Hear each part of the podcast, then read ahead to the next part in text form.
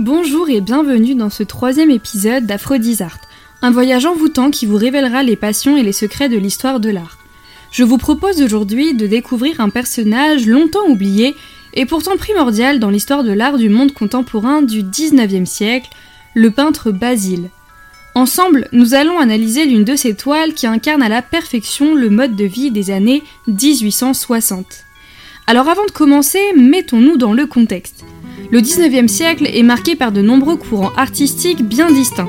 Les artistes veulent s'émanciper des beaux-arts et de l'académie pour pouvoir peindre, comme ils le souhaitent, des sujets novateurs et visent ainsi à représenter le caractère éphémère de la lumière et ses effets sur les couleurs et les formes.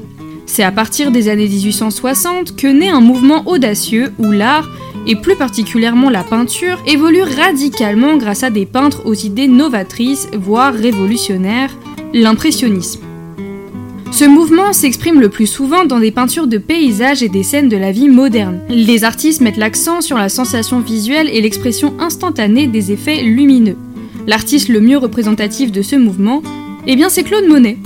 Véritable inspiration pour les autres artistes, Monet a su créer un idéal de peinture qui a pourtant eu du mal à s'imposer. Bien qu'il soit aujourd'hui l'un des mouvements les plus appréciés en histoire de l'art, on en oublie certains acteurs. Frédéric Basile, de son nom complet Jean-Frédéric Basile, est un artiste peintre né en 1841 à Montpellier dans le sud de la France et meurt en 1870. Il était l'aîné d'une famille aisée, son père était un riche propriétaire terrien.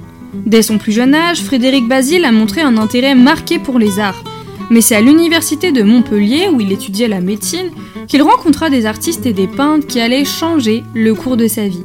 En 1862, Basile décide de quitter ses études de médecine pour poursuivre sa passion pour la peinture. Il s'installe à Paris et s'inscrit à l'école des beaux-arts.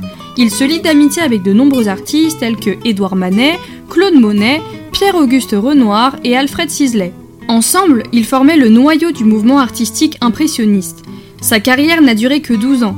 Basile n'est pas tant connu pour son talent d'artiste, mais plutôt pour son rôle de mécène. En effet, né d'une famille bourgeoise, Basile a aidé financièrement de nombreux artistes impressionnistes comme Monet, Manet ou Renoir. Il loue un atelier en 1864 et un an plus tard, il le partage avec Monet et Renoir. Il déménage ensuite en 1866 dans son propre atelier. Basile s'est donc formé auprès des plus grands artistes impressionnistes, pourtant en marge d'une société qui ne comprenait pas encore leurs œuvres. Sa disparition prématurée ne lui a pas permis d'affirmer son style. La peinture de Basile était influencée par les nouvelles techniques picturales de l'époque. Il était fasciné par l'effet de la lumière sur les couleurs et les formes. Ces tableaux étaient souvent des scènes de la vie quotidienne, des paysages et des portraits de ses amis artistes. Alors il est tout de même rattaché au courant impressionniste grâce à sa volonté de capter en plein air les effets de la lumière sur les paysages et les personnages. C'est dans ce contexte que Basile peint de nombreuses toiles comme Jeune fille au piano ou encore l'œuvre que nous étudierons aujourd'hui, La réunion de famille. Malheureusement, la carrière de Basile fut brutalement interrompue par la guerre franco-prussienne de 1870. Malgré son statut de conscrit fortuné, il choisit de s'engager volontairement dans l'armée française, refusant les privilèges qui lui étaient accordés en tant que fils de propriétaire terrien. Tragiquement, en novembre 1870, à l'âge de 28 ans, Frédéric Basile fut tué au combat à Beaune-la-Rolande lors d'une bataille sanglante. Bien que sa carrière artistique fût courte, Frédéric Basile laissa derrière lui un héritage important dans l'histoire de l'art. Ses peintures impressionnisme audacieuses et sa participation à la création du mouvement impressionniste ont contribué à façonner l'art du 19e siècle. Aujourd'hui, ses œuvres sont exposées dans de nombreux musées prestigieux à travers le monde, et son nom reste associé à l'époque révolutionnaire de l'art français, mais surtout au mouvement le plus aimé, l'impressionnisme. Avant de commencer, je vous invite à chercher les œuvres sur internet afin de les avoir sous vos yeux. Alors, euh, l'œuvre que nous allons étudier, La réunion de famille, fut peinte lors d'un séjour estival dans sa résidence familiale de Méric, près de Montpellier. Je pense que vous avez bien compris que Basile et Monet étaient très proches. Les deux se sont formés et ont peint ensemble, ce qui a permis à Basile de s'inspirer de la toile de Monet intitulée Femme au jardin, exposée au musée d'Orsay. Monet a figé dans le temps un moment volé. Il peint la bourgeoisie française. Les robes sont d'époque et il a d'ailleurs peint les robes de sa compagne, Camille Doncieux. Basile s'attaque alors tout naturellement à un sujet similaire, la bourgeoisie de son temps en plein air. La réunion de famille, peint entre 1867 et 1868, d'ailleurs exposé aussi au musée d'Orsay, repose sur une toile de grand format et réunie sur une terrasse dite de ses parents proches.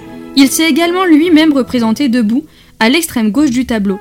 La réunion de famille sera considérée comme, je cite, le plus extraordinaire document psychologique d'une classe sociale sous le Second Empire. Acceptée au salon de 1868, cette toile affirme son talent naissant avec, encore une fois je cite, la maturité et la plénitude de la forme méridionale de son talent. Son œuvre est à la fois l'une des œuvres les plus représentatives de cette époque, donc de la peinture française, mais aussi l'une où il affirme le plus sa propre personnalité et le rang social familial du XIXe siècle. Malgré ce début prometteur, son refus permanent de son vivant d'exposer à Montpellier, sa mort tragique et prématurée, la dispersion du groupe des impressionnistes en 1870 le font tomber dans l'oubli. Avant qu'on analyse l'œuvre, j'aimerais revenir sur le thème des salons. Je vous ai cité plusieurs fois ce mot sans vous expliquer ce que c'est. Alors les salons, c'était des expositions artistiques organisées périodiquement à Paris depuis le XVIIe siècle jusqu'au XXe siècle. Ils jouèrent un rôle essentiel dans la vie artistique et culturelle de la France. Les salons représentaient l'événement artistique le plus important de leur époque et étaient souvent organisés par des institutions officielles telles que l'Académie royale de peinture et de sculpture. Les salons, c'était l'opportunité à ne pas manquer pour un artiste. Cela permettait de présenter leurs œuvres au grand public, aux critiques d'art, aux acheteurs potentiels et aux membres de l'Académie. C'était une chance cruciale pour les artistes d'être remarqués, de gagner en reconnaissance et de se faire une réputation dans le milieu artistique. À l'origine, les salons étaient principalement destinés aux membres de l'Académie, qui décernaient des récompenses et des honneurs aux artistes les plus talentueux et les plus méritants. Cependant, au fil du temps, les salons s'ouvrirent également au grand public, ce qui permit à un plus large éventail de personnes de découvrir l'art contemporain de l'époque. Avec le développement de nouveaux mouvements artistiques et l'émergence de l'impressionnisme, certains artistes commencèrent à remettre en question la rigidité des salons traditionnels, ce qui favorisait souvent les œuvres académiques plutôt que les nouvelles formes d'expression artistique.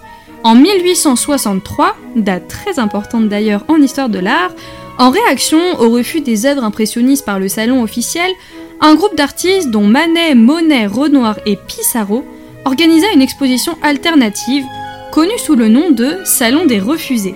Cet événement marqua le début de la reconnaissance progressive des artistes impressionnistes et d'autres mouvements novateurs. Au début du XXe siècle, les salons commencèrent à perdre leur importance face à l'émergence d'autres formes d'exposition artistique telles que les galeries privées et les mouvements d'avant-garde. Les salons officiels furent finalement abandonnés en 1940. Bien que les salons n'aient plus lieu sous la même forme, leur héritage perdure dans l'histoire de l'art français, car ils ont été un moteur essentiel pour le développement et la promotion des artistes de leur époque contribuant à façonner le paysage artistique de la France et dans le monde. Pour en revenir à Basile, son amitié avec Monet a été plus que bénéfique. Monet est quasiment devenu son maître et en 1864, Monet lui écrit une lettre et veut s'assurer que son élève travaille correctement. Je cite J'espère que vous travaillez beaucoup. Il faut vous y mettre tout à fait sérieusement. Vous ne travaillez pas assez et pas de la bonne manière. Nous voyons alors ici le lien qui les unit et l'influence que Monet possède auprès de Basile. Il veut le motiver et l'inspirer à travailler d'arrache-pied pour réussir. Mais les temps sont difficiles pour Monet, qui a du mal à vivre de ses œuvres. Basile lui achète alors pour 2500 francs son œuvre Femme jardin, qui vient tout juste d'être refusée au salon de 1865. Basile suit les conseils de Monet et se met à travailler sur une toile de grand format. Ayant sous les yeux la toile achetée de Monet, Basile entreprend un travail colossal. Il se livre à plusieurs études et à exécuter des dessins préparatoires qui permettent de suivre l'évolution de ses idées. Le dessin d'étude pour la réunion de famille est vraisemblablement un dessin préparatoire pour le tableau final. Il étudie les différentes postures, travaille les échelles, les costumes et les possibles placements de ses personnages. Basile représente en premier des nus dans son atelier. Il se lance ensuite dans le paysage en plein air il prépare minutieusement chaque étape. Il dira lui-même dans une lettre adressée à son père Je ne perdrai pas mon temps d'ici là. Je dessine d'avance mes personnages pour mon tableau d'homme. Basile prépare ensuite sa composition et pose ses personnages dans une demi-pénombre, afin de mettre en valeur leur volume. Pour ce qui est du fond, il entreprend un paysage inondé de lumière. Enfin, le talent de l'artiste s'exprime par le choix de la juste apposition des couleurs. Basile a encore une fois demandé de l'aide à Monet. Celui-ci a accepté de l'aider et lui a donné l'autorisation de s'inspirer, pour ne pas dire copier, sur la manière de peindre la lumière et le choix des couleurs. Ainsi, les toilettes féminines, comme les robes à pois, sont identiques à celles de Monet. Basile affirme tout de même ses origines avec l'utilisation de la lumière du midi. Il place alors ses onze figures sur une terrasse qui s'ouvre sur une vaste perspective. Basile place sa famille comme les personnages de Monet, c'est-à-dire en plein air où la luminosité domine et crée ainsi un contraste majeur d'effets d'ombre et de lumière. L'artiste fait le choix d'encadrer ses personnages par un grand arbre qui est un marronnier aux puissants rameaux. Des rayons de soleil traversent les branches et frappent le sol. Ces effets de lumière font converger notre regard vers les vêtements des personnages. Mais cette idée de placer les personnages sous un arbre rappelle encore une fois l'œuvre de Monet, puisque les femmes sont toutes placées sous un arbre à l'ombre. Ce portrait de groupe apparaît ainsi très novateur et s'inscrit dans les prémices de l'impressionnisme, puisque le travail et l'envahissement de la lumière entrent en totale opposition avec les portraits académiques de la même époque. Basile entreprend alors de forts contrastes pour les vêtements. Il utilise du vert, du bleu et du blanc, ce qui oppose radicalement le ciel des robes et tranche ainsi fortement avec le feuillage. Les robes blanches permettent d'éclairer la composition et constituent un aspect le plus évident sur l'influence qu'a Monet. Basile crée donc un contraste entre le premier plan, où l'ombre d'un marronnier apporte quelques fraîcheurs, et le second, où un village de campagne méditerranéen souffre de la chaleur méridionale.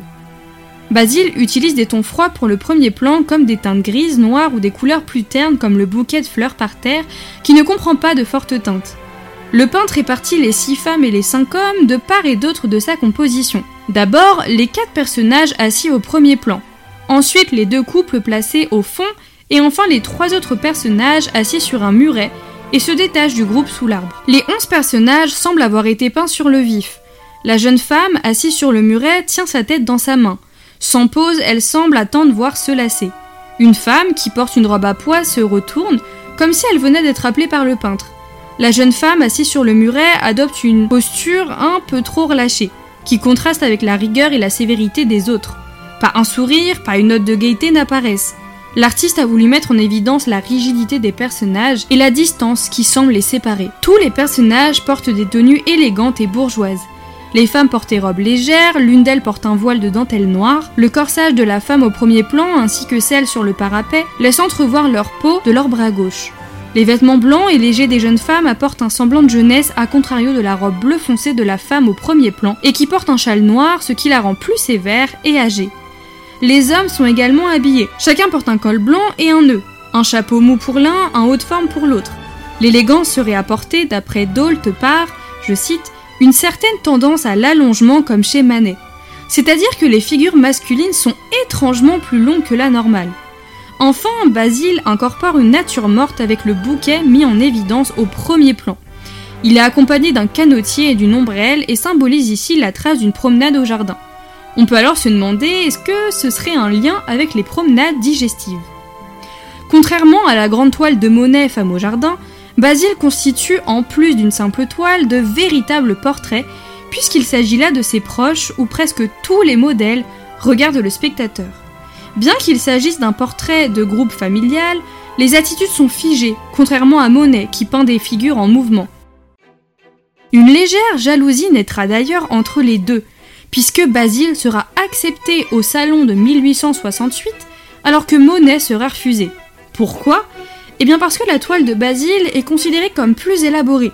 Il a retravaillé à maintes reprises sa toile, il a changé des éléments comme un petit chien qui s'est finalement transformé en nature morte. Monet, quant à lui, a été jugé trop audacieux. Basile s'en étonne d'ailleurs et écrit alors son incompréhension avec Je ne sais comment, il est probable qu'on se sera trompé. Les deux œuvres, pourtant similaires, n'ont finalement remporté aucun prix. Émile Zola avait apprécié le tableau de Basile au salon de 1868 et écrivait dans l'événement illustré le 24 mai de cette même année un tableau de Frédéric Basile, portrait de famille, qui témoigne d'un vif amour de la vérité. On voit que l'artiste aime son temps, comme Claude Monet, et qu'il pense qu'on peut être un artiste en peignant une redingote. A contrario, Basile n'a pas voulu saisir un instant de vie familiale avec sa spontanéité. Ainsi, en parcourant le tableau de gauche à droite, nous reconnaissons dans un premier temps Frédéric Basile lui-même, debout et en retrait, à peine visible, car il est à demi caché par son oncle Gabriel des Ours Farel. Debout à côté de lui, celui-ci porte un chapeau melon et a la main gauche posée sur son gilet et la main droite dans la poche. Ensuite sa mère, née Camille Vialard, assise sur le banc avec son père, Gaston Basile. Sa mère nous regarde. Elle est habillée d'une robe bleue et d'un châle noir en dentelle sur ses épaules. Son mari, quant à lui, paraît sévère. C'est d'ailleurs le seul personnage qui ne nous regarde pas. Puis debout, près de l'arbre, nous retrouvons Émile Telon-Valliot, suivi de son épouse qui lui donne le bras, Pauline des Farel, cousine de Frédéric Basile. Lui est coiffé d'un chapeau haute forme et elle d'une sorte de mantille raffinée. Enfin, Adrienne des Farel, née Vialard, épouse de Gabriel et sœur de Camille. Assise à la table ronde face aux parents de Basile, elle porte un chapeau. Puis nous retrouvons Thérèse, fille d'Adrienne et cousine de Frédéric, assise elle aussi à la table ronde. Elle porte une robe de mousseline à pois, comme celle du déjeuner sur l'herbe de Monet. Elle est pleine de fraîcheur et de grâce. Pour terminer, près du muret, nous retrouvons Marc Basile, frère de Frédéric, Suzanne Tissier, épouse de Marc. Elle porte une robe rayée, moins lumineuse et plus discrète que toutes les autres. Puis Camille des Ours Farel, autre cousine de Frédéric, assise sur le muret, habillée elle aussi d'une robe à pois. Nous remarquons alors que Basile a volontairement différencié sa mère de ses cousines, non seulement dans l'habillement, mais aussi dans les attitudes. Par exemple, la robe rayée de sa cousine Suzanne n'est pas aussi élégante puisqu'elle est recouverte d'un grand tablier noir. Ses cousines sont également représentées plus souples et plus détendues, alors que Madame est plus stricte. Elle se tient droite et dépeint donc une autorité patriarcale. Finalement, Basile représente les principales caractéristiques psychosociologiques de ce groupe familial, l'autorité. La famille des Ourfarel appartient à la noblesse protestante du Languedoc. Contrairement à Claude Monet qui s'intéresse surtout au paysage maritime et très peu à sa famille, avec par exemple Terrasse à Sainte-Adresse, Basile, lui, veut nous présenter sa famille dans son environnement habituel. Le paysage constitue un cadre chez Basile alors qu'il est le sujet chez Monet. Le portrait familial est donc le sujet chez Basile, à contrario de Monet qui n'est pour lui qu'un simple décor. L'historien Guérif voit dans la peinture de Basile une austérité heureuse. Malgré qu'aucun sourire ne figure sur les visages des personnages, l'autoportrait de Basile est finalement hautement symbolique puisque sa présence souligne son appartenance à un milieu familial bourgeois. Mais alors pourquoi se place-t-il dans ce coin à peine visible? Basile affirmera lui-même qu'il est difficile de se représenter. Il cite Je travaille en ce moment à mon portrait dans le tableau de Méric. Il me donne beaucoup de peine. Il écrit ça au début de janvier 1868. Il ferait d'ailleurs à nouveau allusion à ce problème dans une lettre du 20 janvier de cette même année. Je me suis fait moi-même dans le coin. Je suis pas du tout ressemblant. Mais cela ne fait rien pour l'exposition, surtout pour être refusé. Je me referai à Montpellier. Basile représente ici le bourgeois de son temps. L'esprit d'un repas pourrait s'apparenter, encore une fois, au déjeuner sur l'herbe de Monet, donc des pique-niques organisés à cette époque pour les bourgeois. Nous avons ici une parfaite représentation d'une famille bourgeoise dans son lieu de villégiature. On ressent la hiérarchie très importante dans les familles. Apparaît donc le père, assis les jambes croisées. Il ne regarde pas vers le spectateur contrairement à tous les autres personnages. C'est une figure d'autorité. Il s'autorise une pose décontractée, mais l'autorité sur son visage contraste. C'est le chef de famille. Les autres hommes portent tous des gilets et des redingotes. Ils apparaissent ici dans un état conventionnel, voire mal à l'aise dans cette tenue qui semble mal adaptée au climat. Les femmes, quant à elles, portent des vêtements luxueux. Elles sont à la pointe de la mode parisienne. Corset, corbeille, mousseline, soie, châle, ceinture et chapeau, cela crée une note de fantaisie. D'autres peintres se sont également portés garant de ce thème. Le portrait de famille est très en vogue au XIXe siècle. Au départ, il ne s'agissait que de portraits académiques visant à statufier une famille pour l'éternité. Les impressionnistes ont alors commencé à peindre des portraits et à représenter une certaine, entre guillemets, réalité. Manet et Monet ont été les premiers à se lancer dans les figures familiales. Cependant, l'académisme subsistera jusqu'au XXe siècle, comme le montre le portrait de la famille Meyer, peint par John Singer Sargent. Le portrait devient alors un thème récurrent. Le peintre lorrain Émile Friand reprend ce thème et représente ainsi une famille bourgeoise le jour de la Toussaint. Pour terminer, Degas, Caillebotte et Renoir reprendront également ce thème.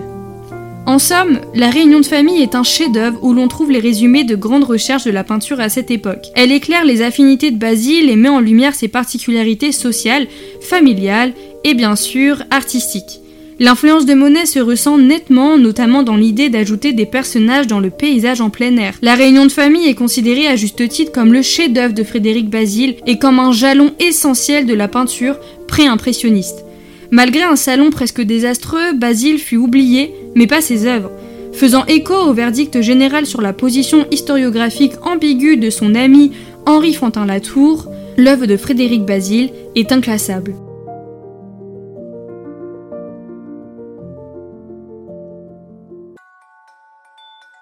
Alors j'espère que ce troisième épisode de mon podcast Aphrodisart vous aura plu. N'hésitez pas à me suivre sur mes réseaux sociaux et à partager ce podcast. Je vous donne rendez-vous tous les mardis pour découvrir d'autres sujets et de toute époque. N'hésitez pas à me faire part de vos suggestions. Et sur ce, à mardi prochain